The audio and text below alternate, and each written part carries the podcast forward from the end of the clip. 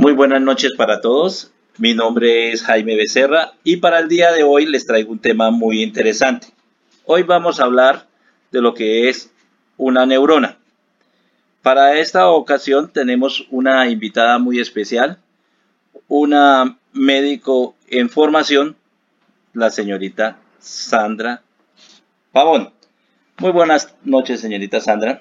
Buenas noches, muchas gracias por la invitación. Es un placer para mí estar aquí para hablar de este tema tan interesante que es la neurona. Bueno, como el tiempo en este es corto, entonces vamos de una vez directamente al tema para que todos nuestros oyentes puedan entender rápidamente, en una forma muy fácil, explícita, nos dé un concepto de qué es una neurona. Bueno, primero quiero empezar diciendo que la neurona es un tipo de célula, es decir, esta neurona va a ser la unidad funcional y básica del sistema nervioso, el sistema nervioso que conocemos como central y periférico.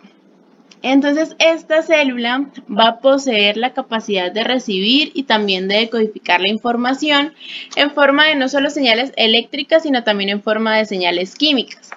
Esta neurona la transmite a otras células y este proceso de transmisión de señales se conoce como sinapsis y esta sinapsis va a constituir el principio del funcionamiento del cerebro.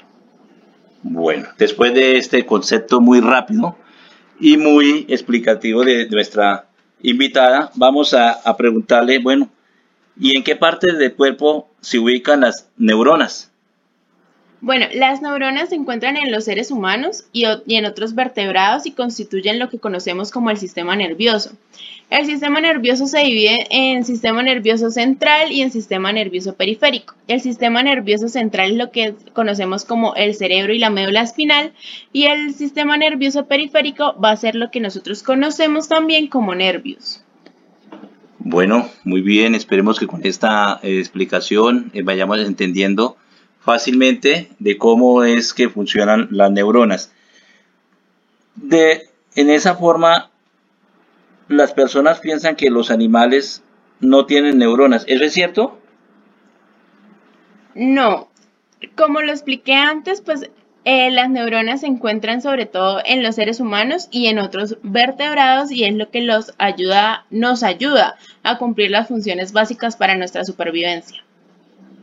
Ay, Bien, y uno piensa que los animales, muchas personas han pensado que los animales, entonces con eso queda claro que no, eh, no es cierto que los animales, que lo que dicen las personas que los animales no tienen neuronas, ellos también hacen parte de los seres vivos y que ellos tienen neuronas. Entonces, vamos, y que hay diferentes tipos de neuronas o simplemente cómo se clasifican ellas, o sea, diferentes tipos podemos encontrar en el cuerpo o, o cómo funciona eso.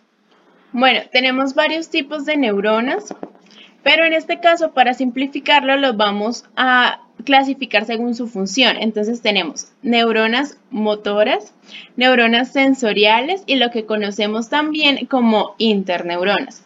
Entonces, ¿qué son primero las neuronas sensoriales? Las neuronas sensoriales van a recaptar la información sobre lo que sucede dentro y fuera del cuerpo y lo llevan al sistema nervioso central para que se pueda procesar. Traigo un ejemplo sencillo. Si recojo un trozo de carbón que esté caliente, las neuronas sensoriales que se encuentran con sus terminaciones en las yemas de mis dedos van a transmitir la información de que este carbón está muy caliente. En otros pues como comenté, también ahí están las neuronas motoras. Las neuronas motoras son estas que me van a controlar el músculo esquelético.